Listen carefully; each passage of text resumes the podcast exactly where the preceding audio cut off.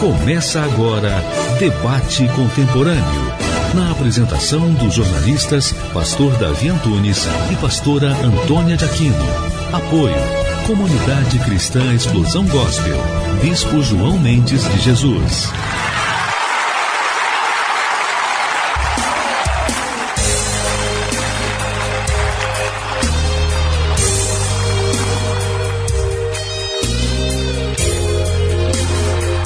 Louvado seja Deus e nosso Senhor Jesus Cristo. Está entrando no ar mais um programa Debate Contemporâneo. E desde já, o meu muito obrigado. Quando eu falo isto, eu falo com excelência a você, querido ouvinte, que nos ouve de norte a sul desse país, de leste a oeste, que estão em outros países, que nos ouve de várias maneiras, pelo aplicativo, né, pelo site, pelo link, né, ou pelas ondas da 990 AM, né? Desde já, querido amigo Márcio, né? Que me trouxe hoje aqui, né? Do Uber. Aquele abração para você e todos os taxistas também, né? Muito obrigado pelo carinho da audiência de vocês. Olha, nós vamos ouvir essa música e daqui a pouquinho a gente volta que o tema de hoje está maravilhoso. Olha só, reforma trabalhista e anistia militar. Nossa, e vocês vão saber quem são os nossos debatedores após essa música, viu? Divulguem pra gente, compartilhem em suas redes sociais. Vamos lá. Foi lá na cruz que o meu Jesus deu sua vida para me dar luz. O seu amor foi tão imenso que superou seu sofrimento, sofreu calado, nada a pedir, pois minha vida então sorri. Cristo conta comigo agora pra falar, pra falar do seu amor, dar alegria a alguém que chora. Cristo conta comigo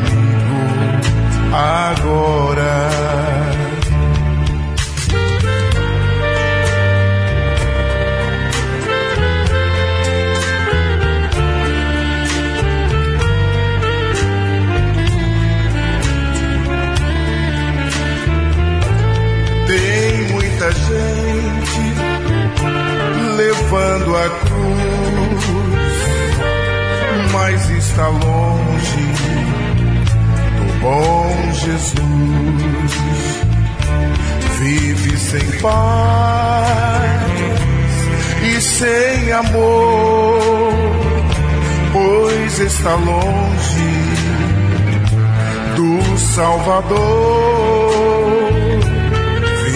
sem paz e sem amor, pois está longe do Salvador. Vive sem paz e sem amor, está longe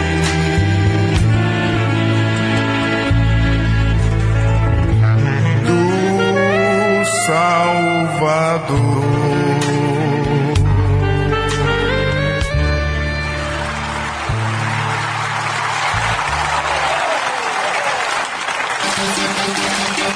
Debate Contemporâneo. Apresentação: Pastor Davi Antunes.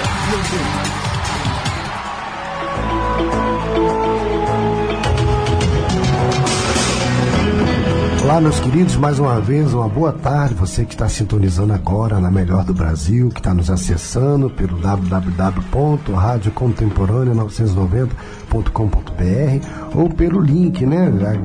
http pagoplay.com barra URLS barra C990KZ KHZ.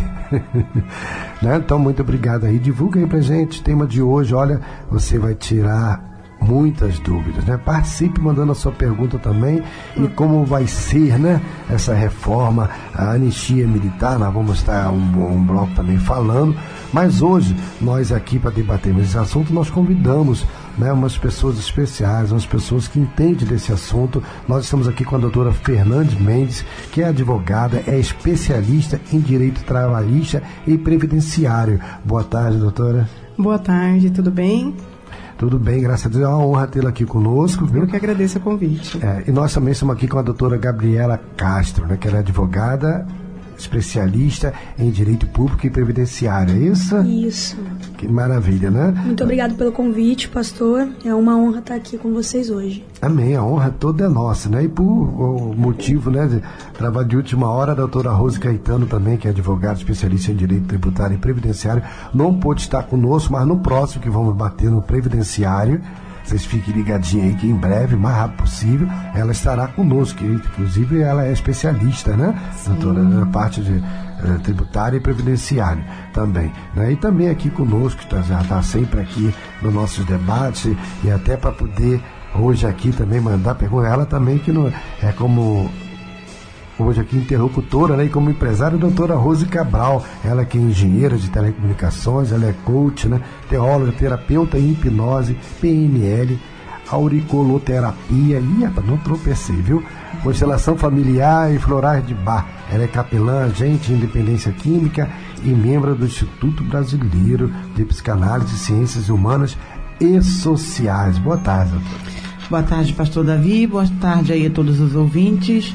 É uma honra estar aqui novamente e com certeza tem muita dúvida para tirar aqui com a, com a doutora Fernanda e a doutora Gabriela e incentivar aí aos, aos amigos, aqueles que receberam o link pelas redes sociais, que mande a sua pergunta. Vamos aproveitar as especialistas que estão aqui hoje para poder é, nos orientar. Ok, que bom. E também o doutor Ócio Machado, que está chegando já, ele também que é advogado, é especialista em anistia e causas militares, é teólogo, jornalista e presidente do Sindicato Jornalista do município do Rio de Janeiro. Daqui a pouquinho ele vai estar com a gente, o qual também tem a honra de ser o vice-presidente desse sindicato maravilhoso, né? E depois, no momento cultural, nós teremos a participação do cantor e compositor Gilson Vieira, é, que teve aqui conosco, né, histórias de sucesso semana passada, foi lindo, muito bom, e ele vem, vai estar tá cantando Vem Me Ajudar, Senhor. Vocês vão estar tá ouvindo por que, que ele criou essa música, é o cantor né, e compositor de Casinha Branca. Então participe, vocês estão em outros países, 55, em outros estados 21, 98211 6701 né? Você participe com a gente, fique ligadinho. Já, é, desde já, um abraço para todos os nossos ouvintes, mais uma vez, que nos dão a honra da sua presença. Mas eu também eu quero mandar um abraço aqui para a senhora Marilda de Rolim Moura, de Rondônia. Olha que legal, né? Então, manda suas perguntas e vi aqui que já está sintonizado também, doutora Marília Gold. E um abraço para todos vocês aí que estão mandando aqui. Ivan, nós vamos agora então começar aqui o nosso tema, né? Reforma trabalhista. Primeiramente, querido ouvinte, né? Você ouve tanto falar de reforma tra trabalhista, reforma previdenciária, reforma eh, tributária. O que é reforma, doutora Fernanda? É, a reforma ela traz bastante dúvidas, né? É, apesar da reforma trabalhista é, já está em vigor há um pouco mais de dois anos, ela ainda é um assunto muito popular, até mesmo pela questão das dúvidas que a população tem referente ao tema ainda, né? Então, dentre as dúvidas principais, vamos tentar esclarecer as que mais estão no cotidiano das pessoas, que é férias, remuneração, jornada, as novas jornadas de trabalho, né? os acordos sindicais, o que mais elas têm no dia a dia. Doutora Gabriela, Quero a sua posição também sobre isso. É, a reforma, na verdade, ela é uma tentativa de deixar menos defasada o direito do trabalho, né? Nossa promulgativa primeira de CLT era bastante antiga e como uma, uma manobra existiam muitas emendas. Então era necessário que a gente tivesse uma reforma para que isso virasse lei. Então a reforma, na verdade, trata de deixar no papel, de deixar legalizado algumas situações que já ocorriam no mercado de trabalho antes, mas ainda não eram legalizadas. Ah, que maravilha, né? E o que que trouxe para o nosso povo, né? Essa reforma, qual foi o benefício, o que é pós e o que é contra? Quem começa? Como pós, eu posso apresentar a questão das férias, né? E alguns assuntos até que a Gabriela deixou bem claro que não existiam em lei, então isso dificultava muito tanto o empregado quanto o empregador a ter negociações. Então, uma delas é as férias, que antes ela tinha que ser 30 dias, no máximo vendendo 10, né, como abono pecuniário, e agora não mais. Depois da reforma, você pode ter a repartição dela em três. Lembrando que tem umas regrinhas, uma não pode ter um período menor que 14 dias e as demais não, os outros dois períodos adicionais não podem ser menor que 5 dias, né? Além da questão é, sindical também, é, hoje trouxemos mais essa questão de poder ter o acordo entre o patrono, né, que é o empregador, e o funcionário, e, cá, e o sindicato ele vai ter uma posição, mas só que a posição vai ser mais afetiva, né, mais efetiva entre os dois, no caso, o patrono e o empregador. Entendi. Já vem aqui uma perguntinha aqui, é caso quantas férias a pessoa pode acumular depois da reforma? É, essa questão ela continua a mesma. Você não pode acumular mais de duas férias. Ela pode Já deixar é... vencer duas, mas na verdade não. A, não, não pode deixar vencer duas. Ela não pode acumular até duas. Então, as primeiras férias eu posso ter até 23 meses, no caso, né, antes de completar 24 meses, que são dois anos. E, então, um mês antes de completar 24 meses, eu já tenho que colocar o meu, o meu funcionário em férias. Lembrando que o aviso de férias ele tem que ser passado um mês antes, até para programação do próprio empregado, para ele ele saber no que, que ele vai direcionar esse, essa, esse valor que vai receber de férias e se programar financeiramente, né, para que não volte é, com déficit de salário. Entendi. Outra pergunta aqui é no caso da pessoa que ela trabalha é, três vezes por semana as férias dela, é de, quando ela faz um ano, são de quantos? De 30 dias também? Igualmente. Isso não diferencia. Na verdade, o vínculo empregatício ele se dá a partir de três dias na semana, mas não descaracteriza o tempo de férias. O tempo de férias tem que ser igual para todos. A CLT ela tem essa questão de obrigatoriedade de 30 dias. Que não tem aquela coisa do proporcional? Não, que é uma, há uma controvérsia né, sobre ah, isso sim. até, né? A, as férias proporcionais... Que a pessoa trabalha três vezes na semana, ela trabalha 12 dias no mês, né? isso. né? Praticamente, né? É, mas a, o que a CLT ela prevê é que nós temos que ter uma jornada né, de até 220 horas mensais. Não obrigando que essa jornada seja de 220 horas, até mesmo porque tem trabalhadores que trabalham 12 por 36, né? Ou seja, eles trabalham uma carga horária de 180 horas mês. Mas as férias deles têm que ser igual a do trabalhador de 220 horas. Isso não pode ser um prejuízo para ele. Entendi. Inclusive, pastor, isso também é uma questão que veio nessa nova reforma. Antes, a jornada de trabalho ela era feita é, por convenção coletiva, essa 12 por 36, tá? Ela não existia na CLT, apenas na convenção coletiva. Agora nós podemos ter essa, esse, essa jornada de trabalho é, entre patrono e empregador sem a questão da, é, da convenção coletiva, tá? Então, isso também modificou com a reforma trabalhista. É, essa questão que ela está falando das férias. Então, qualquer um pode trabalhar nesse regime agora, independente de convenção coletiva ou não. Ok. E quanto àquela pessoa que trabalha duas vezes na semana, essa já não tem vínculo nenhum. É que essa não caracteriza ainda vínculo empregatício, né? Sim, mas quando caracteriza vínculo. Exatamente, a lei vale para todos. Vale para todos, independente da, férias, da jornada. Sim. Período de férias, remuneração não pode ser menor por conta da, de ser três vezes na semana. O descanso também. O descanso tem que ser o, as mesmas regras. É, o descanso já porque ela já é, só trabalha três vezes na semana, é, né? A gente diz até descanso de férias mesmo. É, então não, não tem esse, é, essa, essa parte, né? Desculpa aqui, gente, eu esqueci esse aqui. Então o que que acontece? É, para nós é muito importante, nosso querido ouvinte, né? Continue mandando aqui e a sua pergunta, mas o que que acontece? A pessoa é, e vocês, queridos ouvintes, que não estão conseguindo ouvir pelo site, acesse o link, tá? ou as ondas curtas 990M aí pelo celular, tem vários aplicativos também, né? Tem gente, eu não estou conseguindo ouvir. E tem gente que fala assim, elas são do Rio, sotaque diferente. É o povo abençoado, né? Para não dizer fofoqueiro, que olha a vida dos outros, né? No bom sentido. Vocês são daqui do Rio? É, não, mas nós somos já quase consideradas, é uma cidade que nos acolheu muito bem. É, eu sou paulista, mas me sinto parte do Rio de Janeiro, principalmente porque é aqui que eu tenho a maior parte dos meus clientes. A gente também tem escritório em São Paulo também, mas aqui no Rio nós temos dois escritórios no qual somos bem acolhidas tanto pelos nossos clientes quanto os colegas. É, eu também sou de São Paulo, pastor, mas a minha história com o Rio já é bastante antiga. Venho para cá desde criança e já estou morando aqui há seis anos, então eu me considero paulistoca já. Ah, é que o pessoal logo viu casa do parte, né? Forte. ah, mas o público gosta, né? Quando vem aqui diferente. Doutora Morgana, advogada também, é, vai estar aqui semana que vem, violência da mulher, ela, um ah, procurador.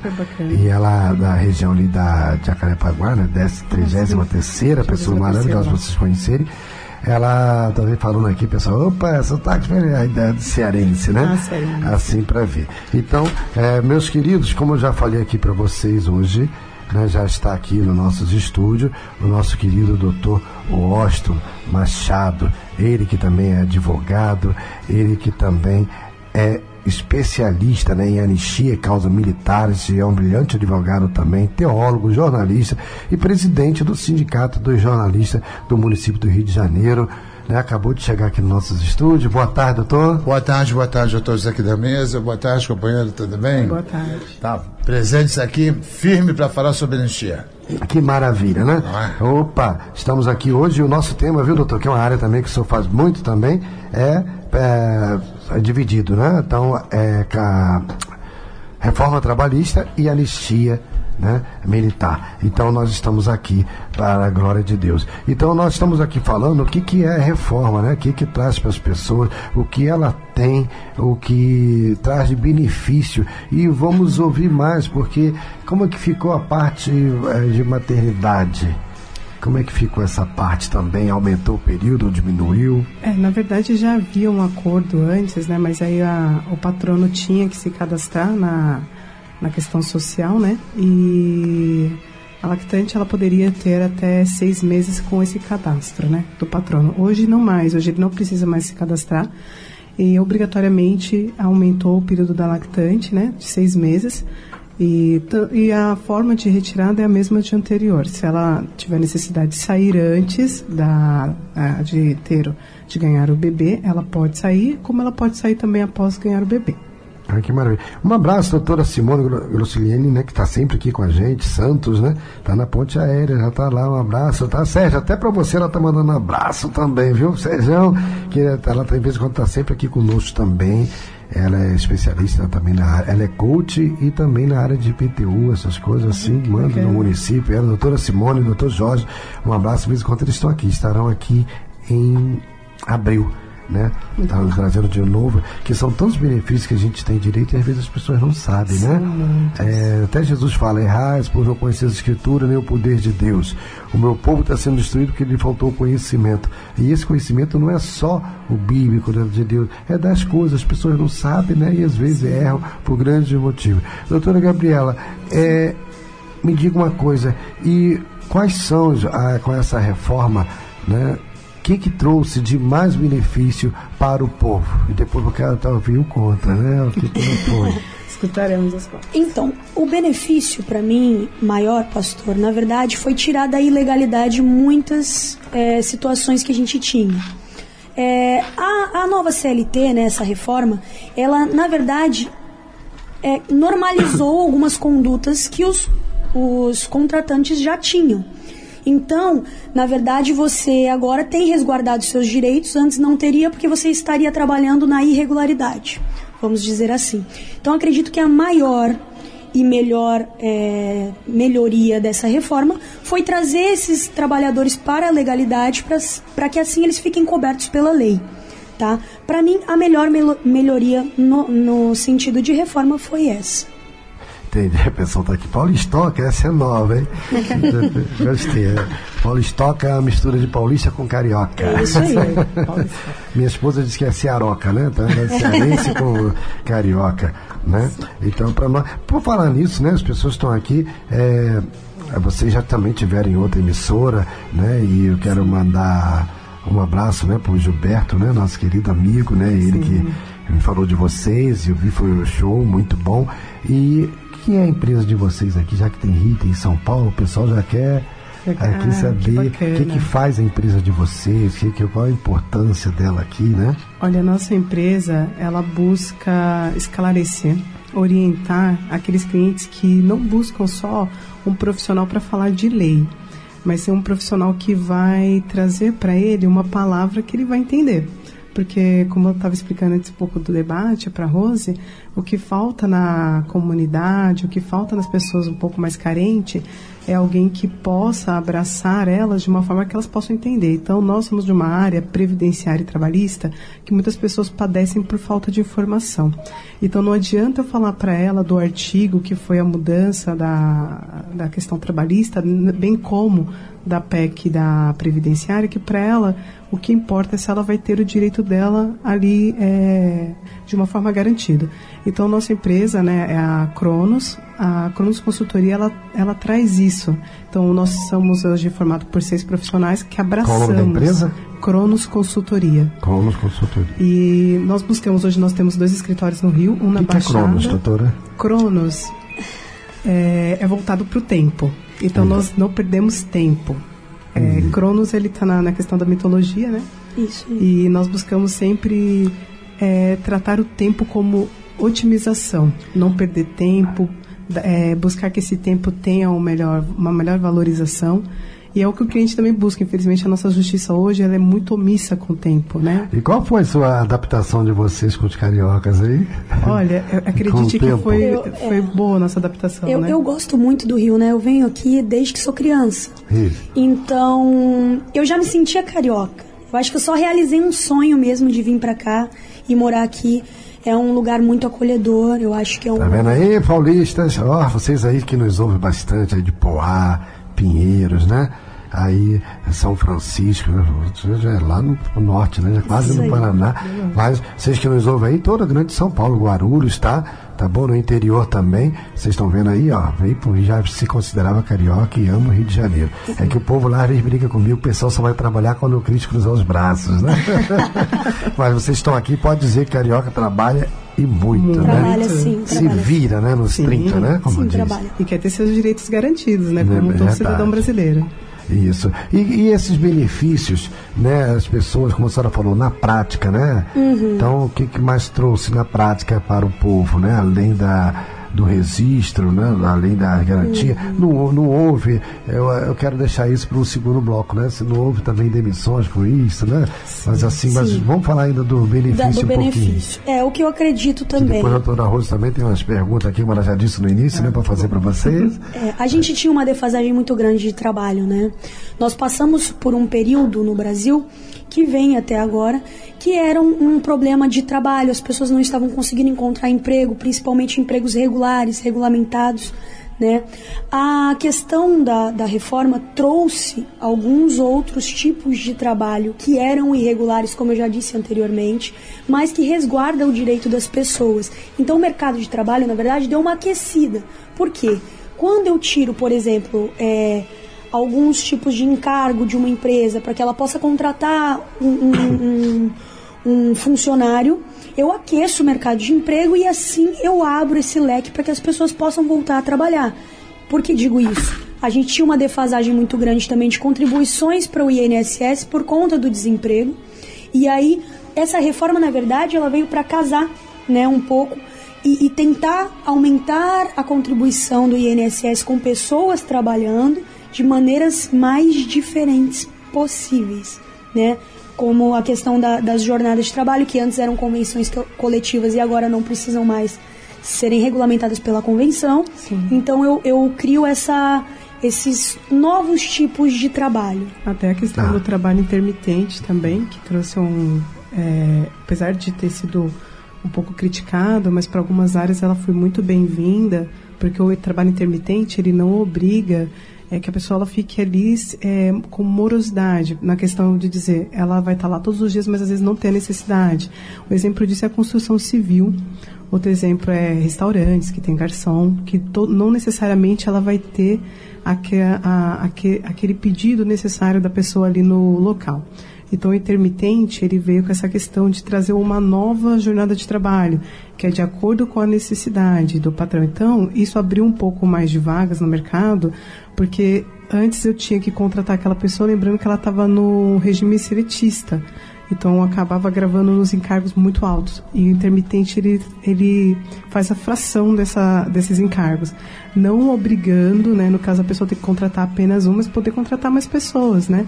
para quando houver necessidade, sem ter que ficar com aquela pessoa ociosa quando também não tiver necessidade. Entendi. Então a senhora pode explicar isso de novo, porque a pessoa está aqui. Opa, peraí, explique isso de novo. Então.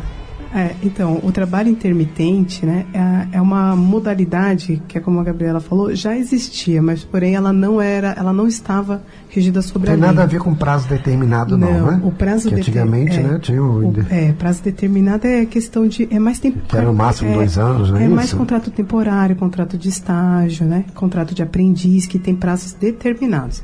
O intermitente ele não tem prazo, ele fica igual o artigo, igual a, a convenção seletiva, a, perdão, a CLT mesmo, porém ele não vai obrigar que aquela pessoa tenha uma jornada mínima de trabalho, que antes tinha essa questão. Então, por exemplo, eu tenho um garçom que eu preciso dele quatro vezes na semana, mas eu tenho uma semana com sete dias. Então, é, esses outros três dias que ele fica, que ele fica em casa, ou tem até a mesma questão do descanso dele, ele está sendo remunerado da mesma forma, porém eu não tenho necessidade. E às vezes essa empresa ela é uma pequena empresa, porque restaurante em, em grandes partes são pequenos mesmo, né? Então eu tinha que ficar com aquele funcionário por um determinado prazo de 220 horas sem necessidade. Agora eu posso contratar ele como intermitente, lógico, isso tem que ser acordado, né, tudo certinho. O horário, os dias e eu pago uma fração diferenciada do meu encargo, uma vez que eu não estou com ele todos os dias ali. Então isso abriu um leque também para as empresas poder trazer novos funcionários. Porque ela, ela não vai ter toda, ela não vai ter que abraçar todos aqueles encargos que tinha antes por 220 horas. E isso vale também para doméstica? É só aqui no. Para a doméstica também. Também nesse caso, três dias na semana, Sim, quatro vale. dias. A doméstica em si, ela tem uma lei diferenciada já, que é, é bem parecida já com a intermitente. Então, os descontos dela já é diferenciado, porque a gente tem noção que ninguém vai montar uma empresa de doméstica. Então, quando eu contrato uma doméstica, eu também não posso encarar uma doméstica pagando duas. Então, ela já tem um encargo diferenciado e hoje, obrigatoriamente, as domésticas têm que ser cadastradas no e-social. Então, você que está em casa, que trabalha como doméstica, sempre cobre do seu é, patrão a, o seu contra-cheque do e-social, porque é lá que você vai garantir os seus direitos, tanto trabalhista como previdenciário, para ver se está tendo recolhimento, se amanhã ou mais tarde você engravidar, ou se você tiver alguma situação, espero que não, de necessitar do INSS para um auxílio doença, você vai ter que ter o recolhimento pelo e-social. desculpa uh, interromper a senhora. Uh, é que a senhora falou. Mas nós estamos aqui num debate mesmo, Sim, né? Sim, claro. A, a senhora falou dois pontos. A senhora falou, espero que não necessite do INSS. Ah, eu me espantei porque, porque espera que não necessite. Ah, na questão do auxílio doença, ninguém espera ficar doente, né? Ah, é sim, sim. Ou não ah. espera. Ah, eu até falei, precisar de um auxílio claro, doença, claro. espero que não seja Outra necessário. A, a, a, pergunta minha é se essa reforma, me desculpe, é que como eu sou presidente do sindicato claro. dos jornalistas autônomos, aí, aí está então a minha defesa dessa, dessa autonomia, não acha que ah, Ainda há pouco a senhora falou também, ah, conforme a necessidade do patrão, o, o intermitente. Sim. Quer dizer, então nós o tempo todo estamos vendo a necessidade do patrão. Eu quero ver a necessidade do empregado. Eu, eu Sim, muito preocupado. Doutor, estou... Deixa eu só pedir só um minutinho. Nós vamos, continue com isso, no, segure isso aí, essa perguntinha, porque nós vamos para o nosso break e a gente volta já, já. Isso é de proposta, hein? Isso é de proposta.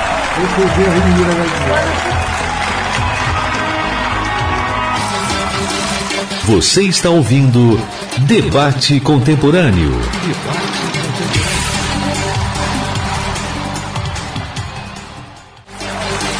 Voltamos a apresentar Debate Contemporâneo.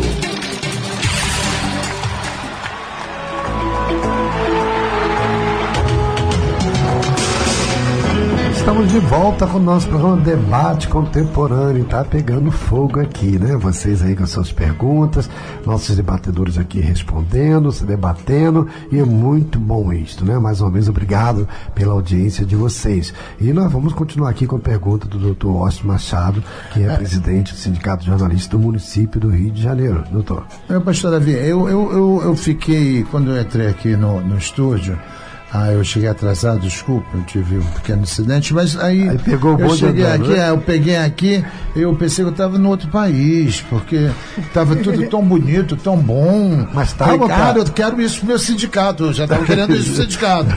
Aí depois eu comecei a pensar na, na terceirização, tá? E mais a, no que nós chamamos PJização, que é colocar o pessoal ah, como PJ, pessoa ah, jurídica, Sim. e isso é o que mais está acontecendo. Então, é, hoje as empresas. Abre o MEI e eu vou te contratar. Abre Também. o MEI, exatamente, é. exatamente. Entendeu? Então tem que abrir o MEI. Então, quer dizer, o sindicato dos jornalistas profissionais Sim. desgastou o sindicato dos jornalistas autônomos, que é o nosso. Entende? É, desgastou por quê? Porque cada vez é um número menor de profissionais. Quer dizer, não um número menor de profissionais, um número menor de profissionais atuando como empregados. Sim. E sim profissionais atuando como empregadores. Então, é, quer dizer, o jornalista ele está lá no outro sindicato, não no nosso. Aí ele de repente ele tem que assinar, tem que assinar para ter uma empresa dele, uma MEI, uma microempresa individual, coisa e tal. Aí ele assina, no momento que ele assina, ele passa a ser patrão. Sim.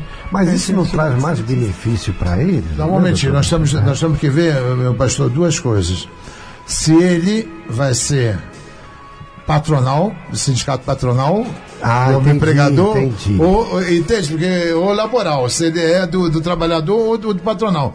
Ele está no outro que sindicato, tá, né? ele está no sindicato dos profissionais, ele, mas ele já não é um empregado. Ele é um patrono. Ele é um patrão, tá entendendo? Então ele, ele tem que vir para o sindicato dos autônomos. Ele tem que vir para o nosso sindicato, entende? Sim. Porque nós aqui é que vamos discutir ah, até ah, o que, que vai se pagar, o que, que não vai se pagar, o mínimo, uma filmagem na rua, quanto é que pode ser, uma filmagem de estúdio, porque nós temos também ah, aqueles cinegrafistas que participam, né? Sim. né?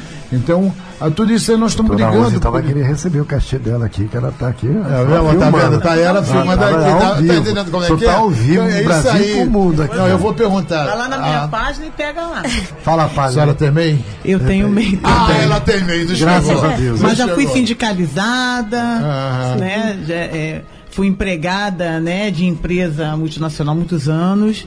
É, é, mas hoje sou, sou autônomo, autônomo. tenho uma outra carreira. Um dos grandes problemas que nós tivemos agora, a medida provisória 905, que acabou, o presidente Bolsonaro acabou com quase metade das, das profissões ah, em função do DRT. Ainda bem que extinguiu o DRT, não se pode tirar o registro. Ainda bem que o nosso sindicato entrou com uma da segurança, nós pressionamos, tá? E pressionamos os deputados em Brasília, Fizemos uma pressão bem forte, bem forte mesmo. E, em função dessa pressão, a, a Comissão a, de Justiça lá do, do Senado entendeu que essa cláusula. CCJ, né? A, a CCJ, ela entendeu a, que essa cláusula, que não podia mais ter a, o DRT, essa cláusula não podia vingar.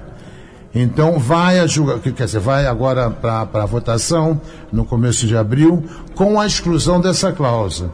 Então eu quero agradecer até aos nossos advogados, nossos sindicalistas, a, aqueles políticos que nos apoiaram. E, doutor Rossi, eu quero também aqui ao vivo dar os meus parabéns ao senhor, porque foi o único sindicato que se manifestou contra no Brasil. É certo, é certo. Foi o único sindicato que levantou em defesa da causa dos profissionais, daqueles que estão se formando, que já fazem um trabalho há anos. Então foi o único sindicato Exatamente. do Brasil. Agradeço. E é o mais antigo também, é né? o mais antigo, é, exato. 102 anos, mas já passou mais, um pouquinho, né? 54. Mas, é. Então, quer dizer, Então, meus parabéns, né? Que Deus é que nós fizemos pessoas, isso, né? nós fizemos isso e a FENAGE depois apoiou uhum. e também pressionou. Então, a partir de abril. Mas o pontapé nós, inicial foi dado pelo é, senhor. É, exatamente. Nós já teremos a possibilidade de outra vez, não só, não só o, o jornalista, não, uma série de, de profissões. Mas com um detalhe, a, a partir dessa semana, dessa semana agora que está entrando, nós já estaremos ah, agendando outra vez a DRT, que é a Delegacia Regional do Trabalho, para a pessoa se registrar lá e ter o título de jornalista oficialmente a partir da semana que vem. O nosso sindicato já está é, fazendo. Mas tá? lembrando, é queridos ouvintes. Tá, isso é muito bom. Nós trabalhamos, o sindicato tem que fazer alguma coisa, né? É, mas lembrando nossos ouvintes que não é qualquer um que pode ser jornalista. É aquele que já o é, já faz, já exerce a profissão, a Ana já tem o seu jornal, já é economista, já é, então já tem, lembrando isso, que tem que comprovar, não é isso? É, tem que fazer é, curso, nada lá que, é, não, não é chegar. E depois, além de comprovar, é o primeiro passo para que ele tenha acesso ao curso, se capacitar. Sim. E depois lá se indicar, deixando isso bem claro, né, para o nosso ouvinte, para não ah, não, não tem aquele problema da pessoa, ah, peraí, então falou, não, é aquele tem. Vocês sabiam que tem apresentador de televisão que não tem o DRT de jornalista? Pois é. Sim. Então, mas aí por quê? Essa pessoa tem direito e às vezes nem sabe. Então, e é nisso que nós estamos focando aqui e voltando aqui a, agora a resposta da pergunta do doutor. Não, só, só o último início. informe. Claro. O último informe. Ah, nesse carnaval na Bahia, ah, foi uma equipe nossa cobriu o carnaval tá, do Circuito Carioca, com o Max Figueiredo, que faz até a apresentação do nosso programa Movimento Resgate Nacionalista na TV comunitária, que nós temos o programa lá também, e a tribuna da imprensa livre também temos lá na TV comunitária. Quando chegou lá, nós tínhamos o Max e mais dois apresentadores com DRT, e teve um que não tinha registro em DRT. Mas já era apresentador há vários anos. Conclusão, a prefeitura a Prefeitura de, de Salvador não deu crachá para aquele que não tinha DRT. Que não estava registrado, não deu crachá. Corretamente. Tá, então, na minha opinião. Na sua opinião, é, não, porque como ela, para se livrar, porque depois vem em cima da prefeitura, né? Então, é, isso não só lá, mas como qualquer uma que eu digo isso. Para um eventual, sim, mas ao é. mesmo tempo para o trabalhador, que nós procuramos defender o trabalhador, né? Ele quer trabalhar. Mas o bom, por isso, de querer ter o DRT dele, porque senão todos vão querer também ter acesso para poder, na realidade, o senhor sabe que tem muitos que querem o acesso a, a, a, que a prefeitura conceda, mas não é nem para trabalhar, é para ver o desfile. Para ver o desfile. Para participar. Então, é, nesse ponto, eu vou defender a prefeitura que tem que ter o DRT. A tem que estar sindicalizado. É, Salvador. É, tem que estar assim, não, em qualquer uma, tem que ter, uhum. tem que estar sindicalizado também para poder. Não, sindicalizado sim, porque eu é. acho que o sindicalizar já, já, já é um começo. Sim. Agora, o que me, me causa espécie, e eu vou passar a bola agora para as meninas, tá, para as meninas foi ótimo. Tá? Não, é que são meninas. Vou passar aqui a bola para as meninas, é que essa lei, a, a lei do, do verde e amarelo, que nós, nós chamamos a lei do verde e amarelo, né? Ela jogou muita gente na informalidade, né? Sim. Entende? Então, o número de, de, de ambulantes, de camelô, de, ah, enfim, da informalidade. Então, doutora, vamos nós aumentou muito, muito, muito, tá muito. terminando o segundo Não, bloco. Se já está terminando, só para terminar esse tema, uhum. é porque o que acontece? Aí vem o governo e diz, aumentou o número, agora está todo mundo trabalhando, aumentou o número de trabalhadores, tá? Aí o governo diz, e mas na verdade o que nós vemos é que aumentou muito a informalidade. Né? O que, que as senhoras acham? Ah, então, nessa questão concordo. É, a reforma, ela era necessária. A gente não tinha uma uma análise da reforma desde 88. Eu estava nascendo, a reforma nasceu e nunca mais foi revista. Tudo aquilo, tudo aquilo que se passa por gerações novas é, é igual essa rádio contemporânea, então eu tenho que me adequar às novas situações. Logicamente, nem tudo vai fazer bem a população, e eu concordo com você. Essa questão da informalidade foi uma, por quê? É, mas isso não é a questão da lei, isso é a questão é, do patrono, do brasileiro na questão, porque eu tenho uma interpretação da lei. Ele tinha uma interpretação e ele poderia trabalhar a favor dele. A favor dele não só, mas a favor também em, em equidade com ele e com o empregador. Muitos patronos aproveitam dessa situação para retirar o sindicato de campo É, uma questão muito é, complicada foi a questão até da homologação, que é uma das que eu não concordo, da homologação ser apenas entre o patrono e o empregado. até mesmo voltando àquele assunto que eu falei, a maior parte das pessoas, às vezes vem de comunidade, elas não são contadores, elas não trabalham em RH, não são especialistas, elas não vão saber se aquela TRT, que é o termo de rescisão de contrato de trabalho, vai estar adequadamente certo para ela. Então ela tem que ser assistida sim pelo sindicato, pelo Ministério do Trabalho, para que ela ali tenha o seu direito resguardado. Não buscar os direitos após o pagamento, porque ela já foi lesada ali. Então, se ela já foi lesada até ela buscar os direitos dela na justiça, infelizmente nossa justiça tem é abaulada de processo. Então, para que, ela, que aquele dinheiro chegue na mão dela, já vai estar defasado de novo. Então, ela ali perde duas vezes. Ela perde a representação de um, de um órgão qualificado, que é o sindicato, bem como ela perde também na questão de ter que rever esse dinheiro que vai estar desvalorizado. desvalorizado e fora né? a, a, expectativa dela de ter que ir em fórum. E a gente acompanha muito isso. É muito triste, porque você sabe que a pessoa tem o direito, mas ela não poderia resguardar no momento porque era só ela e o patrono. Então, o patrão tem a faca e o queijo na mão. O empregado, infelizmente, cabe ele aceitar. Claro, mas isso não é só no Brasil, não. Isso é no mundo, Sim, né? É, mas é, eu acho. É, por isso que a gente lá até, fora, então, existe a, muito a, a isso. A reforma, na verdade, ela, ela só normalizou o trabalho informal. Porque, porque ele já existia. O trabalho informal ele já existia. A reforma ela vem e normaliza isso. Eu acho que o grande problema é esse, porque quando você não normaliza uma situação, o, o, o você tende a tentar resolvê-la, porque ela está informal, ela está ilegal. Quando eu tenho uma, uma situação que eu legalizo, que eu deixo aquilo ali dentro da lei, que aquilo ali pode acontecer, que é, por exemplo, você praticamente tem algumas jornadas de trabalho escravas, com, com um salário defasado, é, férias que não são pagas, etc e tal. É, a gente já tinha esse problema antes. Hoje você normaliza esse tipo de problema e a pessoa cai na informalidade normal normal, como se aquilo fosse normal. Então, uma pessoa hoje que era jornalista, por exemplo, ou engenheira, está dirigindo um carro de aplicativo. Porque a gente normalizou isso, a gente banalizou a profissão. A reforma, ela banalizou a profissão. Me, me perdoe, uh, eu, eu penso de uma forma. Eu, eu penso que, eu acho que seria até conveniente fazer uma reforma não só essa reforma que veio para ficar, mas um outro tipo de reforma. Por exemplo, hoje nós temos 140 mil advogados no Rio de Janeiro. Sim, sim. Ó, vem cá. 140 mil advogados é num estado. É muita coisa. Ah, hoje Só nós... aqui no Rio, doutor? 140 ah. mil aqui no Rio. Meu Deus. Pô, tá, tá, pô, então tá faltando Tá, o cara tá botando um anúncio ali na, na tava ali na passando na, na, ali no Largo da Carioca. Aceita o cliente, mesmo sem experiência. É isso que eu estou dizendo, a banalização da, da profissão é imensa e de várias profissões diferentes. De várias, de várias. Porque a gente está terceirizando coisas que a gente nunca terceirizou antes. É, nós temos grandes multinacionais que hoje terceirizam trabalhos de engenheiros, é, terceirizam trabalho de contábil, isso para mim não é viável. Você ter uma, uma, uma multinacional e colocar outra pessoa para cuidar, uma pessoa que não tem. Em vez do RH cuidar disso, o RH tinha que estar cuidando. Uma empresa de nome chega aqui no país, para o nosso público mais, que o nosso público é teorogênio. E eu coloco. Então chega uma multinacional aqui, então peraí, vou contratar a Cromos, que já está aqui, já conhece Exatamente. para prestar serviço. A pessoa vai pelo nome, ah, o escritório do Ross Machado é famoso, Exatamente. e ele vai terceiriza para vocês. Exatamente. Até pode fazer, não é e o aí, caso, eu não tenho mas... obrigações legais como eu teria se eu fosse empregado na empresa. Então, por exemplo, quando eu terceirizo uma área contábil dentro da minha empresa, eu tenho que ter muito cuidado. É, você tem é outra pessoa cuidando Quem vai ser do seu responsável por isso? É, é outra pessoa. É a questão da responsabilidade social. Exatamente. É, é, como eu falei, infelizmente, cabe à pessoa ter a ética para colocar isso em prática, porque lei não nos falta no Brasil. Lei tem muita. Eu, o que nos falta, é isso mesmo, é tanto o acesso e a interpretação correta da lei.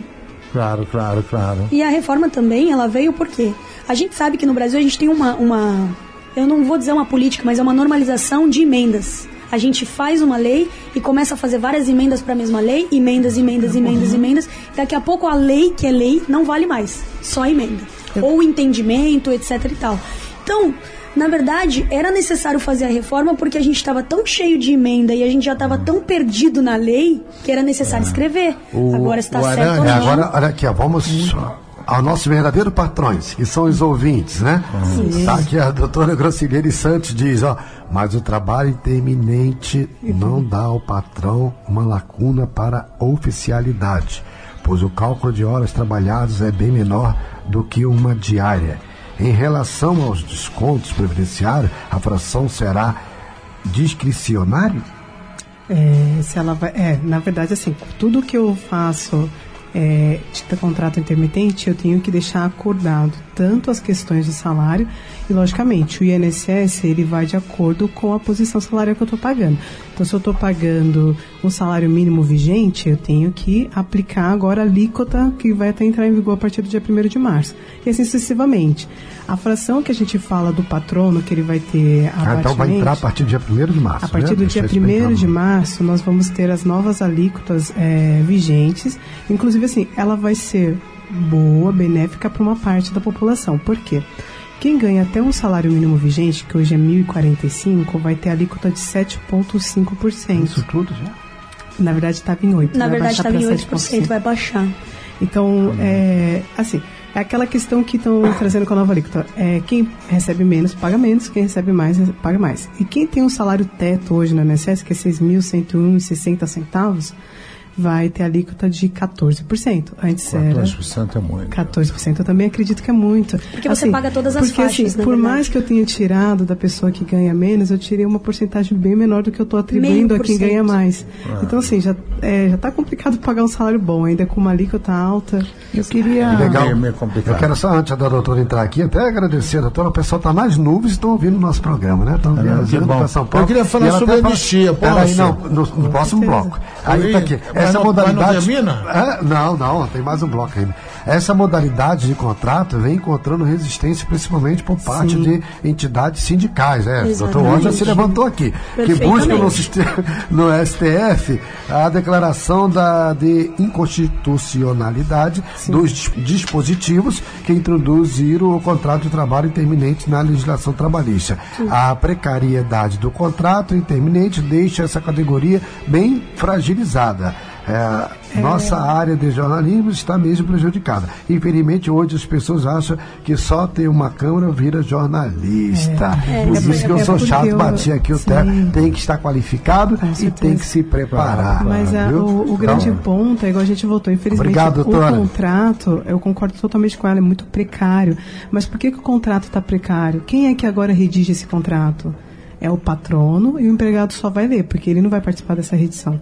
E antes o sindicato tinha que assistir esse contrato, até para que ele tivesse valor de homologação. Hoje não mais. Então, o que o patrão coloca no contrato é o que vai ser estipulado. Então, por isso que ele ficou precário. Eu posso pegar qualquer modelo de contrato num site e, e colocar ele simplesmente no papel e fazer a pessoa assinar. Mas, como eu sempre falo, a questão é, maior não é a lei, é é da forma que a gente aplica essa lei.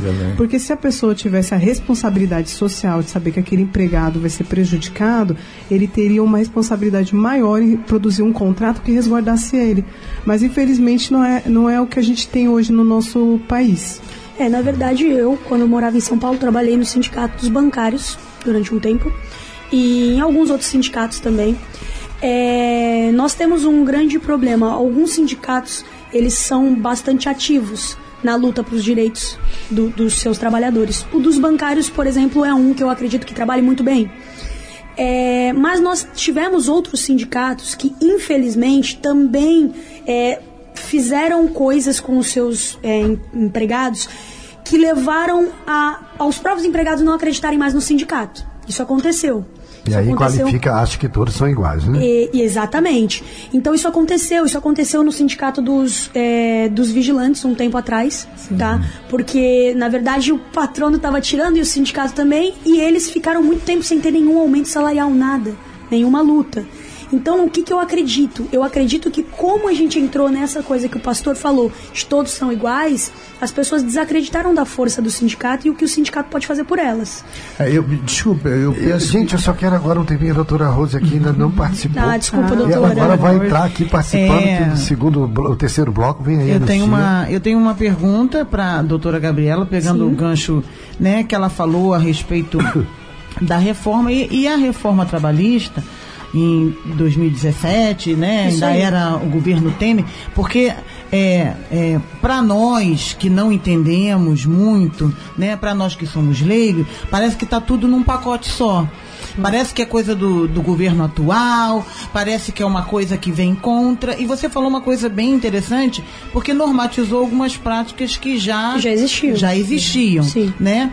E uma das bandeiras que foram levantadas nessa época né, em que o governo é, começou a, a, dizer da necessidade disso, porque quando se fala de CLT, todo mundo, Deus me livre, mexe na CLT, aí o pessoal vai, a, a, a, quem é empregado, principalmente carteira assinada, vai pensar assim, caraca, meu fundo de garantia, meu direito a férias. Então, a pessoa pensa, quando pensa em CLT, pensa exclusivamente nesses, nesses direitos que você, enquanto é, é, trabalhador, tem. Só que CLT realmente estava voltado somente para aquele que tem é, um emprego fixo sim, sim. e não assistia de forma alguma aquele que realmente é, era um autônomo, sim, né? Ou algum, de poder estar tá fazendo essas parcerias, até mesmo terceirizando serviço. Uhum. E uma das bandeiras que foram levantadas nessa época era de que o Brasil, com a CLT do jeito que estava, uhum. né, com todas aquelas normas e as leis, é,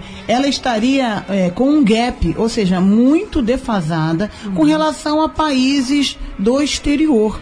Eu queria que, que você assim pudesse rapidamente é colocar rapidinho. Que diferença é essa? Por que, que o empregador levantou essa bandeira? Né? Uhum. O que, que tem lá fora que poderíamos ter aqui? Principalmente uhum. somos um país de terceiro mundo, né? Não, é, é, a economia, a, nossa economia não tem uma comparação como um país de primeiro não, mundo, apesar de ser um de país muito alguma. rico. Uhum. Então, eu queria que você é, dissesse, esclarecesse assim, uhum. é, o, por que, que essa bandeira foi levantada? Vamos lá. A gente não pode comparar o Brasil com os outros países, principalmente países de primeiro mundo na questão trabalhista, por conta dos impostos que a gente paga, primeiramente. Tá? Os impostos trabalhistas que o Brasil paga são absurdamente maiores do que outros lugares. Vamos falar dos Estados Unidos rapidamente. Lá eles não têm um regime de CLT. Tá? Eles não trabalham CLT. Então, nos Estados Unidos é bastante parecido com a jornada de trabalho que a gente tem agora aqui, que seria intermitente, tá? Nos Estados Unidos eles trabalham dessa forma. Então, eles são tributados de forma diferente. Aqui no Brasil, por que, que o empregador levantou essa bandeira? Hoje, para eu contratar um funcionário, dependendo do salário, eu acabo pagando três funcionários, tá? Então eu tenho o recolhimento de impostos desse funcionário sobre o salário dele, sobre as férias dele, sobre o INSS dele. Eu, eu, eu desconto dele uma porcentagem mínima e eu pago o dobro ou o triplo para o governo, tá? Então, quando a gente fala de empregador, defender essa reforma, na verdade, está defendendo o bolso dele, tá? Então, por isso ele levantou essa bandeira. Mas, obviamente, se a gente for puxar esse tipo de coisa, o empregador principalmente nas multinacionais, bancos e etc., eles devem muito imposto. Tá? Eles devem muito imposto. Então, na verdade, o, o, o, eles levantaram essa bandeira pura e simplesmente porque eles não queriam pagar impostos e nem ficar devendo mais impostos. É, me, me desculpa, eu vou uhum. tocar no assunto aqui, outro assunto que é, é, super interessante. Por exemplo, a Marinha do Brasil e a Aeronáutica, eles pegaram os militares, principalmente o Corpo de Fuzileiros Navais da, da, daqui do, do Brasil. E quando chega o término do contrato de trabalho dele, diz, ó, tchau, vai embora. Aí quando aquele fuzileiro vai no banco, ele não. Já saí da Marinha, agora vou fazer um concurso. Fazia um concurso. Não podia. Passei, não, passei. Aí quando ia assumir, o senhor não pode, porque o senhor já, já é, já um é funcionário, funcionário, público. Sim. Não, o senhor é funcionário daqui que a Maria não deu baixa. Opa, nós vamos saber disso no próximo bloco. Então, Márcio, o nosso tempo já está Chegou só, o final. Só para terminar, Termina, então, então doutora. doutora, é o seguinte: a gente nunca pode deixar o poder na mão de quem já tem poder, tá? Porque quem já tem poder demais só vai pensar em ter mais e mais e mais poder. E a questão dos impostos, na verdade, isso a gente teve problema em todos os governos do Brasil, desde que Brasil é Brasil. A gente tem um problema de perdão de dívida. Tá? Então esse é o grande problema. A gente deu todo o poder para quem já tinha poder, que seriam as grandes empresas, e eles vão levantar a bandeira de que eles não querem pagar, que eles não podem pagar, mas na verdade eles podem. Então o grande uhum. X da questão é esse. Que okay. maravilha. Ok, doutora? Ok, eu tenho uma, uma outra rapidinha com relação à, à normatização também que você estava falando. Por exemplo, aquele tal acordo na demissão. Ah, você pede demissão, te devolvo os 40% e libera o teu fundo de garantia. Então você liberava o teu fundo de garantia ah. e você devolvia os 40% para o empregador. Dentro dessa reforma tem, um, tem uma, uma norma, mas não seria a devolução dos 40%. É. 20. Seria 20%, não é isso? Isso. Isso. A Fernanda, eu acho que ela é mais é, bem melhor para explicar isso, que a Fernanda lidou muito tempo com, com é, na verdade. Com demissões. Aliás, uma prática muito comum. comum. E às vezes o empregador também estava uhum. afim de se livrar da, daquele empregado, Sim. alguma insatisfação, e aí ele aproveitava e liberava. Porque... Eu, mas não era ilegal mas esse 40%? Não era Sim, ilegal, mas... era ilegal. E agora se tornou legal 20%? Esse, esse mas, acordo, na verdade, é porque já existe o pior, um acordo. Desculpa, esse acordo de demissão de já era uma coisa que se ah. praticava, já era informal, que era informal, era informal e ah. que nessa, nessa reforma houve uma, uma normalização. Uma, uma normalização, mas também não é, não é, é igual tudo, Mas o pior de tudo, eu entendo, é aquela prática do, olha, você me demite que aí eu consigo o seguro-desemprego. Sim. É, Sim, é, é, outra, de garantia. É, isso ninguém fala, né? Ah, ninguém então, fala disso. tem que falar, né? Claro, o cara era obrigado a demitir. É, mas então, pela norma... palma aqui pro senhor aqui também, eu sou empregador, tenho certeza. Pela norma, mas pela norma, esse funcionário que fez esse acordo na demissão não pega o seguro-desemprego, né, doutora? Agora não mais. Agora não mais. É que, na verdade, igual, você, igual a Gabriela já tinha salientado, é, nós tínhamos muita informalidade antes da, da, da questão trabalhista, da reforma, né? E essa questão de receber a de receber os 40% era informal e com certeza era até passivo de, de multa, de tanto para a empresa quanto para o empregado que se sujeitava a isso. Agora, tem um acordo, existe um acordo. Caso o funcionário, tanto quanto o empregado, é, queiram um se desfazer do vínculo do outro, é, a, o empregado pode estar sacando os 20%, porém o FGTS dele ele fica com 80%, tá vendo? Vai sacar aquele 100% da empresa mais. E ele vai sacar os 20%, não tendo direito ao seguro-desemprego. É, a prática dos 40% ela é, foi abolida no caso né, da ilegalidade, mas ela veio agora trazendo 20%. Eu tenho que abrir mão desses 20% e meu FGTS não saco mais a 100%. E também ainda perde, ainda perde o seguro-desemprego. É, pelo que eu estou entendendo, é, essa norma aí, é, ninguém vai querer. É, esse acordo, ninguém vai, querer. Vai todo mundo então querer continuar, me manda embora, eu te Eu acho que você vai continuar na, na ilegalidade. Infelizmente, infelizmente, eu acho que talvez se ela ainda permitisse o seguro-desemprego, seria tentador. Mas como ela tirou o seguro-desemprego, você acaba tirando ou não daquela pessoa uma renda, uma doutora, expectativa de renda futura. Aquela frase antiga, né? Para inglês ver, né? Aí essa frase aí lá da antiguidade, uhum. para inglês ver, tem a ver com uma abolição, com tudo. Então, é, é, é mas tirar o seguro-desemprego, tá. nesse caso, até faz sentido, porque se uma pessoa está pedindo para ser mandada embora, é porque ela é porque tem ela, alguma outra coisa. Ele, ele, ele, eles quiseram acabar com essa prática de eu pedir para sair ficar sem trabalhar recebendo alguma coisa. É, então e, foi e essa maneira. Sim, mas é, por, por outro lado, há que se pensar que às vezes, quer dizer, aquela rescisão direta, né? Sim. Aquela sim. quando o, o, o, empregado, o empregado é que pede, demitido. quer dizer, ele está ele tá, ele tá despedido do patrão. Sim. Quer dizer, sim. é isso, quer dizer, é isso. Uhum. Não, na realidade, eu, eu, penso que muitas vezes o, o empregado, ele se sente extremamente desconfortável naquele momento, por uma série de razões. Sim. Desde do assédio que existe, claro, somente com, com, respeito às senhoras, existe um assédio tremendo, até mesmo aquela, aquela imposição de tarefas que não são ah, pertinentes ao funcionário, mas se ele não fizer, ele acaba é. sendo desmoestado, por aí vai. Existem 10 mil coisas. Aí o cara Sim. diz, não, tô legal, tô afim de sair. Vou pedir pra sair. Sim. Aí ele, mas se ele pedir pra sair, ele pede tudo. Perde tudo. Perde tudo. Perde Todas tudo. as indenizações. Aí ele acaba fazendo o acordo. Ele, ele é meio funcionado. Né? É, mas ele o acordo ele vai continuar sendo feito. É, pessoal, é. a gente vai agora pro próximo bloco, nosso break. Vocês estão ligadinhos com, com a gente. Olha, você quer ouvir o programa e outros que já passaram, https dois ponto, barra barra debate com ponto site 123.me barra, tá bom? Vocês também vão acessar ou depois podem me pedir depois também individualmente, né? Que tem gente que às vezes tem dificuldade de ver que lá aparece tudo de uma vez. Tá bom? Nós vamos pro nosso break, já já a gente volta e olha, tem um momento cultural assim que a gente voltar, hein? Estamos apresentando Debate Contemporâneo.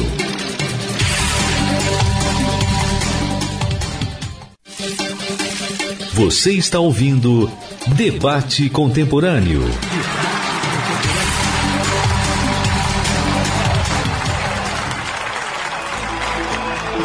Estamos de volta com o nosso programa Debate Contemporâneo. É, vocês estão felizes? Nós aqui também estamos, né?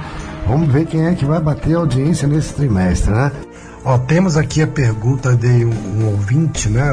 O Alessandro, do Engenho Novo que ele pergunta: se a empresa em que trabalho abrir falência, eu consigo sacar meu fundo de garantia? Doutora Fernanda, com a senhora. Consegue. Como é que você tem que fazer para sacar o seu fundo?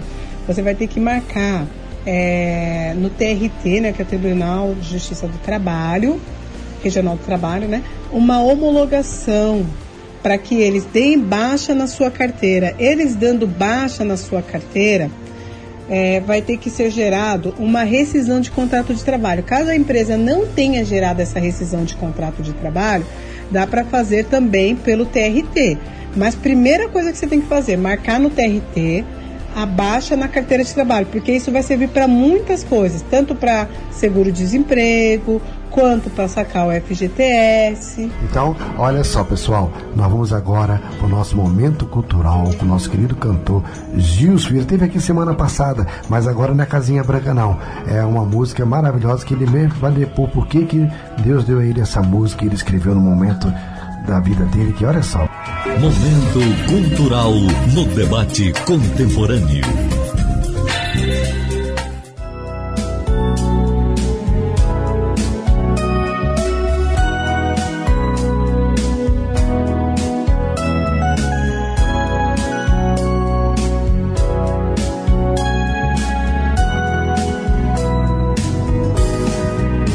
Vem me ajudar, Senhor Tô cansado de sofrer. É tão grande a minha dor. É tão triste o meu viver. São temores e aflições que invadem o meu ser. São cadeias e grilhões que ainda estão a me prender. Sei que podes libertar os cativos das prisões, meus pecados perdoar, me livrar das tentações. Sei também que o teu amor é maior que o universo. E por isso eu te peço, vem me ajudar, Senhor. Sei que muito eu pequei e feri teu coração, mas eu me arrependi venho te pedir perdão. Eu não quero mais errar. Eu preciso resistir. Isso só me fez chorar. Quero voltar a sorrir. Sei que podes libertar os cativos das prisões, meus pecados perdoar, me livrar das tentações. Sei também que o teu amor é maior que o universo. E por isso eu te peço Vem me ajudar, Senhor.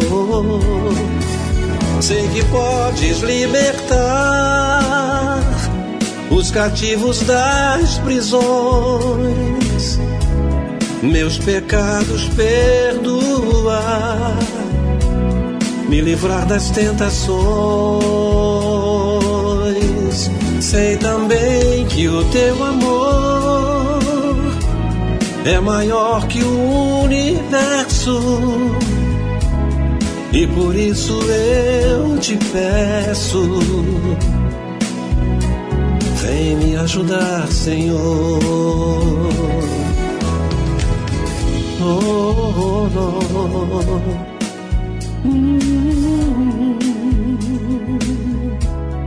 oh. Meus pecados livrar das tentações. Momento cultural no debate contemporâneo. Alô, ouvinte do programa Debate Contemporâneo. Quem está falando aqui é Gilson Vieira, mais conhecido como Gilson, devido ao grande sucesso que fiz com a música Casinha Branca e que já dura 40 anos e ela continua sendo uma música viva na memória e no dia a dia de todos nós.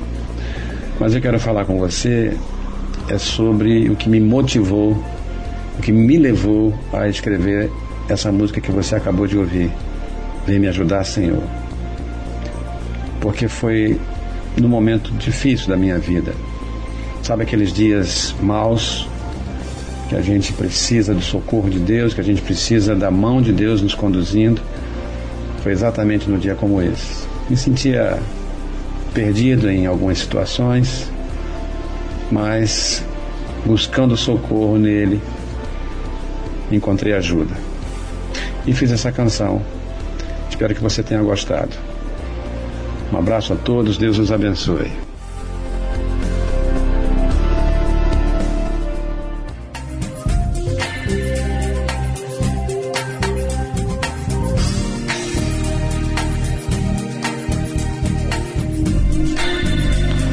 Olá, meus queridos, estamos aí de volta com o nosso programa. Você viu que história linda, né? Mas é, eu quero mandar um abraço. Ainda estamos no ar, doutora. Diz que o debate pegou fogo hoje, né? Pois é, eu tenho que agir como bombeiro aqui, meu Deus do céu. É, então, olha, pessoal, meu, minha querida amiga também, ela, que é a filha do meu querido Diácono Álvares, né? Também está sempre ligadinha com a gente e divulga. Poxa, muito obrigado mesmo, tá, meu? Então, pessoal, vamos estar de volta aqui, né? Pra, vamos só fechar aqui a pergunta da doutora Rose Cabral, né? Ela também está sempre aqui com a gente. Gente, vem aí um debate, vai dar no que falar. Hipnose, né? É, vai estar uma turma aqui 12. boa, dia 12 de março. Mas semana que vem, já quero avisar nossos ouvintes, violência doméstica, viu, doutora, viu? Muito então, violência doméstica, não sei se vocês pegam causas assim também, né? Ah, vamos botar um time bom aqui também, como o de hoje, né? Aqui o pessoal sempre fala, pastor, como é que o senhor consegue um time bom assim? Eu falei, isso é Deus, é Deus, é um milagre. Pessoas maravilhosas como as que estão aqui hoje e como aqui estarão aqui também semana que vem, vai ser a doutora Morgana Lima, advogada, administradora graduada em Direito, né? Direito Processual, né? De Ética da 32ª Subseção de Madureira Jacarepaguá, viu? Queria lembrar. Então, e também ela é missionária consagrada da do Sagrado Coração de Jesus, né? Então, um abraço, doutora, também a doutora Viviane França, também que é graduada em Direito, vai da Universidade Cândido Mendes, secretária-geral da Comissão de Ética e Disciplina da 32ª da OAB e mediadora pedagógica da Graduação Tecnológica de Segurança. Aí, dona doutora Rosa, sua área, né? Uhum. Em Pública e Social. E também o nosso querido defensor público, né? Desde mais de 94 que atua né, na primeira Tribunal do Júri de Jacarepaguá, a primeira vara criminal do Jacarepaguá, do Juizado Especial Criminal, né, da mesma região, e Juizado de Violência Doméstica Familiar contra a Mulher. Né? Então, o nosso querido doutor vai estar aqui também com a gente nesse debate maravilhoso. Então, aguarde que estaremos aqui na semana vai estar muito bom. Vamos lá, doutora. Então, terminando aqui o assunto, já concluiu a sua pergunta? É, eu, tinha uma, eu tinha uma última perguntinha que me pegou de surpresa quando eu fui ver lá a mudança das normas, né? Por exemplo, aquele tempo de transporte, casa, trabalho, trabalho, casa. Isso era computado como jornada. Uhum. Inclusive, em caso de acidente nesse percurso, era caracterizado como acidente de trabalho. Como é que fica isso agora? É, infelizmente, isso foi uma mudança, é, mais pela questão do acidente de trabalho um pouco negativa. Por quê? Realmente o trajeto ele contava como tempo de, é, de trabalho, né? É o tempo de deslocamento. O tempo né? de deslocamento para o trabalho. É, com a nova, com a nova não, né, com a reforma trabalhista, esse tempo não é mais contado bem como tempo de alimentação, nem tempo de lazer ou tempo para estudos. É, celular também, tempo de ir ao banheiro, tudo isso agora pode ser até é, computado como é, desconto para o empregado. E o acidente. Peraí, pode repetir, doutor? Isso é muito importante é, saber. Por exemplo, se tiver um, um trabalhador que ele vai ao banheiro, Lógico que a gente não vai pedir ninguém que é livre acesso. Mas ele fica lá uma hora, não volta. Passou mais um intervalo de três horas, fica mais uma hora. Esse tempo pode ser sim descontado. Ele tem que, ah, logicamente que a empresa ela tem que seguir todas as regras, que é formalizar que está acontecendo a situação com o empregado através de uma medida de advertência. Depois ela pode vir sim a punir o empregado por isso, tá? Então é, é questão, essas questões agora estão contando sim. E infelizmente a parte do trajeto, muitas vezes o empregado ele está vindo de manhã, acontece algum acidente, e isso contava como uma CAT, né? Que é o registro do acidente do trabalho, como acidente de trajeto. Hoje não mais. Não vai contar mais nem a ida, nem a volta, não entra mais. Então é, ficou um pouco desresguardado esse direito do trabalhador. Entendi. E agora também, é, deixa eu até falar aqui, aproveitar a canja do banheiro, ficar uma hora no banheiro. Veja, ainda bem que não tem funcionários assim suficientes lá no, no Centro Cultural de Jerusalém, aqui na cidade do Rio de Janeiro, de Castilho, que até o banheiro é um luxo. Tem ar-condicionado, música ambiente. Num desse a gente dá até para assim, a... dormir, né? Ele fica de luxo. Não é, doutora? A senhora já conhece? Não sei Conheço. Se então, doutor, não sei se o senhor já conhece. Não sei, eu não sei, o projetor funciona lá, a televisão é boa. Só não tem televisão, mas só ambiente, Mas tudo aqui é de excelência. Um lixo, né? Trabalho de excelência, vocês têm que conhecer, gente, Centro Cultural de Jerusalém. E olha, quinta-feira é 50% de desconto. Inclusive, vocês hoje aqui já estão convidados em 0800. Ah, para conhecer. É um museu, a réplica de Jerusalém, coisa mais linda do mundo e a única fora de Israel. E ainda acho que é mais bonita porque aqui é fechado, o céu muda, né? Fica de dia, fica de noite. Ah, e lá é aberto ao tempo, né? Então vai se deteriorando na Israel, que eu digo, né? Mas também não deixa de ser lindo e vamos à Terra Santa passear, né? Só estou esperando o doutor Ócio liberar lá aquela agência lá para a gente ir. Então, gente, vamos estar aqui agora falando sobre anistia militar. O que é, doutor? Já, vamos lá. A anistia. Envolve a... também até a causa trabalhista, não deixa de ser, né? Claro, Sim. claro. É que a anistia, na realidade, uh, é um instituto que existe para o governo. Isso é uma concepção nossa até, do nosso escritório. Isso. É por isso que nós somos o, o melhor escritório no Brasil, na área de anistia. Porque a anistia, todo mundo tem um conceito como anistiar aqueles que cometeram, que cometeram um tipo de crime uhum. político, por aí vai. No nosso conceito, a anistia ao governo cada vez que baixa, que é um ato de governo. É um ato que só pode ser. Ah, primeiro que não pode ser anulado. Depois que foi dada a anistia, a anistia não pode ser mais anulada. Mas ah, o ato de dar anistia é um ato de governo, ou do presidente da República, ou do próprio Congresso. Tá? Então não existe essa história de alguém depois poder fazer uma revisão e tirar a anistia depois que foi dado, não pode. Só existe uma forma, ah, que seria o artigo 17 da Lei 10.559, que fala que se a pessoa requereu anistia ah, usando de, de má fé, de dolo e por aí vai. É a única forma. Toda qualquer outra forma não pode, como está acontecendo agora. Mas nós entendemos que a anistia não é para o indivíduo. O governo é que está se anistiando.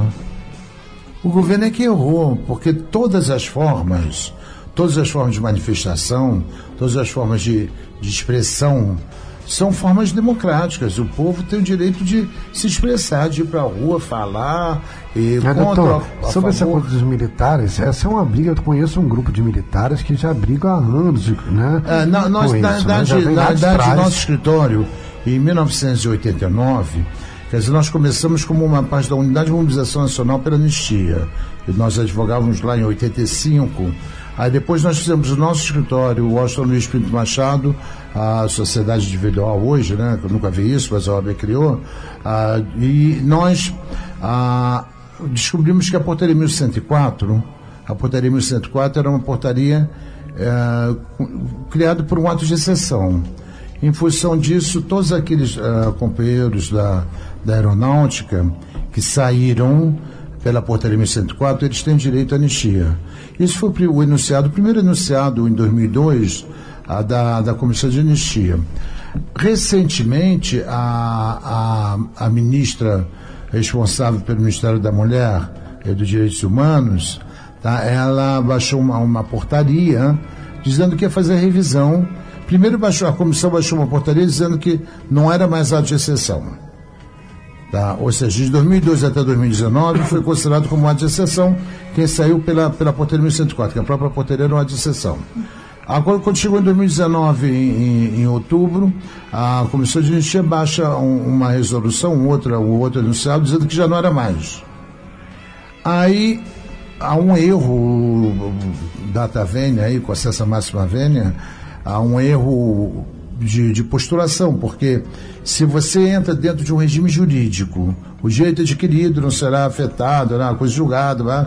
enfim.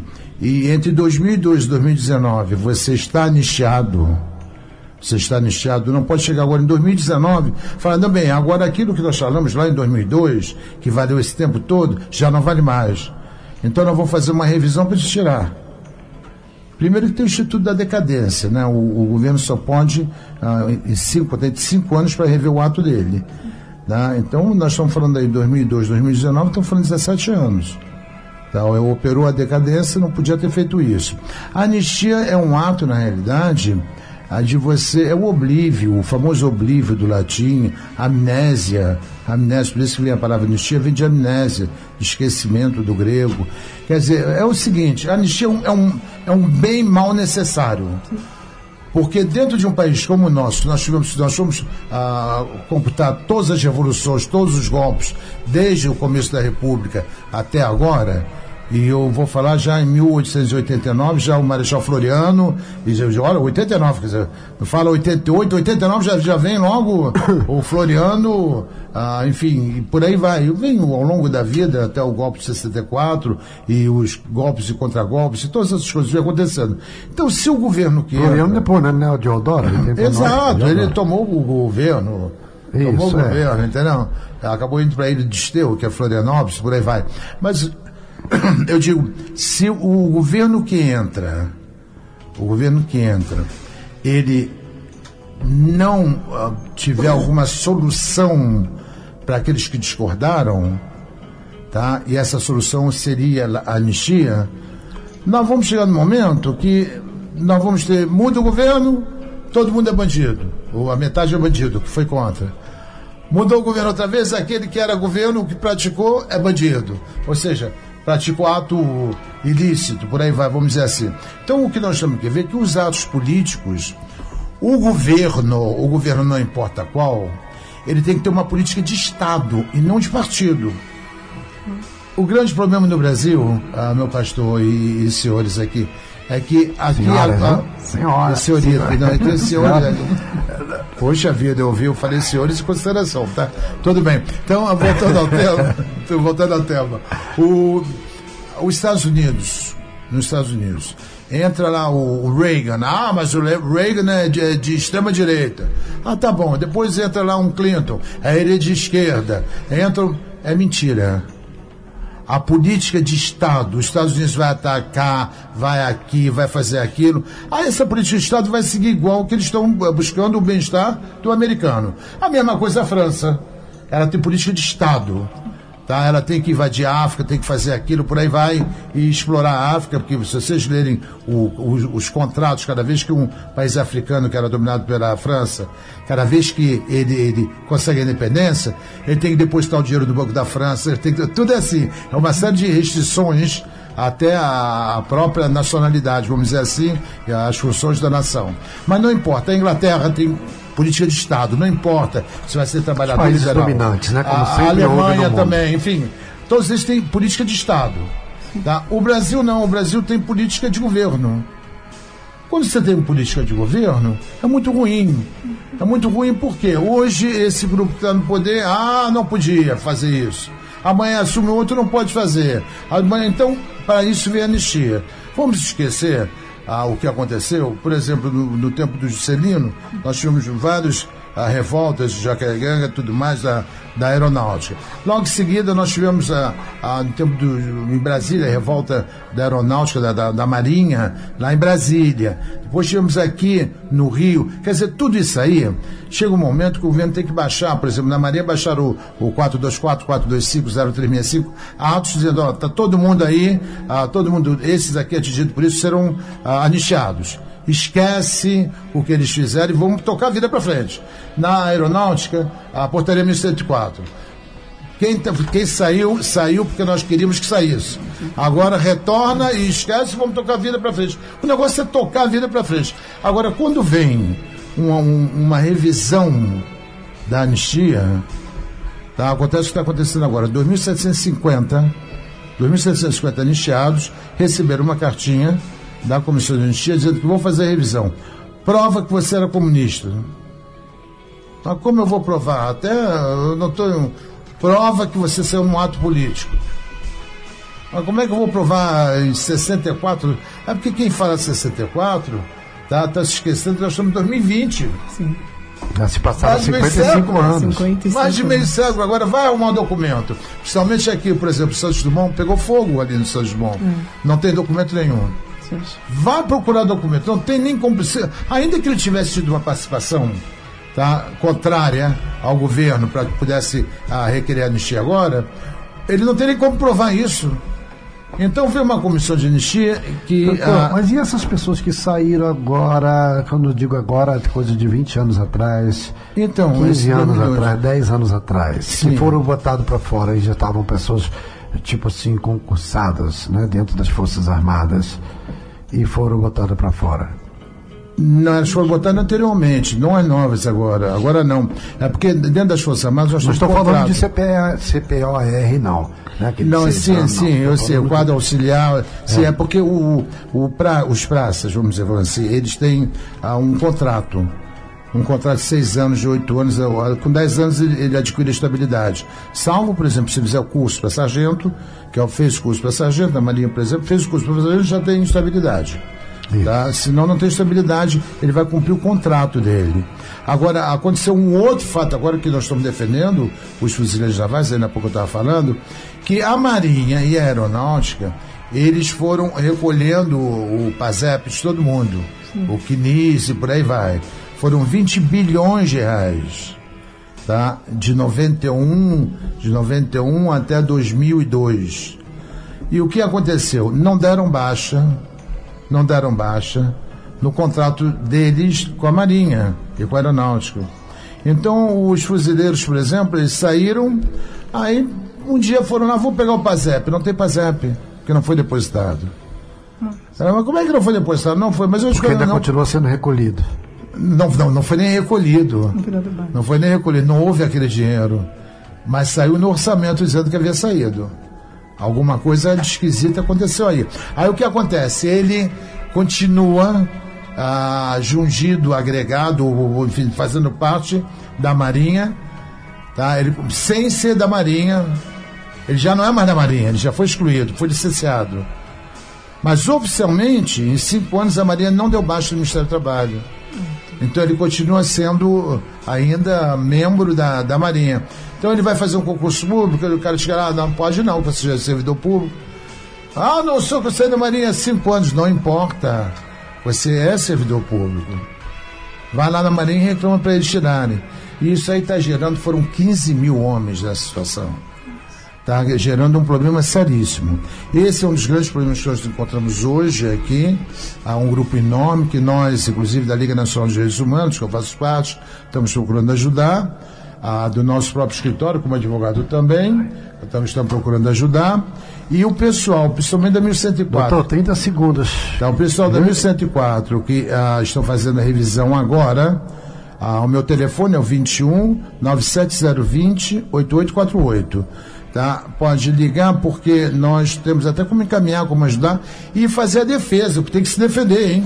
Ok. Tem que então, você já deixou o telefone. Doutora, deixa o telefone, a gente já está aqui, chegando aqui no horário. Claro. Ó, além da nossa página, que vocês podem consultar no próprio Google, colocar Cronos Consultoria, vai ter lá nossos endereços, mas o telefone principal nosso é o 21 99102 0796. E o meu telefone, para quem quiser falar diretamente comigo, é o 21 99313 8279. Doutor, repete o seu também. O meu é 21, né? Rio de Janeiro, 97 020 8848. Ok. É fácil, fácil. Doutora Rose. Ok. Eu atendo o consultório na Ilha do Governador e o meu telefone é, é 21 99 835 1011. Repetindo, 99 835 1011. Isso aí você ouviu o programa Debate Contemporâneo. Você vai ficar agora aí com o Bispo João Mendes Jesus, né? Com um Minuto de Sabedoria. E logo em seguida, Onda Animal com a nossa querida jornalista Gisele Alves e apresentando aqui um programa. Olha o gatinho dela, já chegou, já chegou a gatinha aqui. Vamos estar daqui a pouquinho. Continua aí, não sai não, gente, que olha, hoje o programa Onda Animal está imperdível. Fui!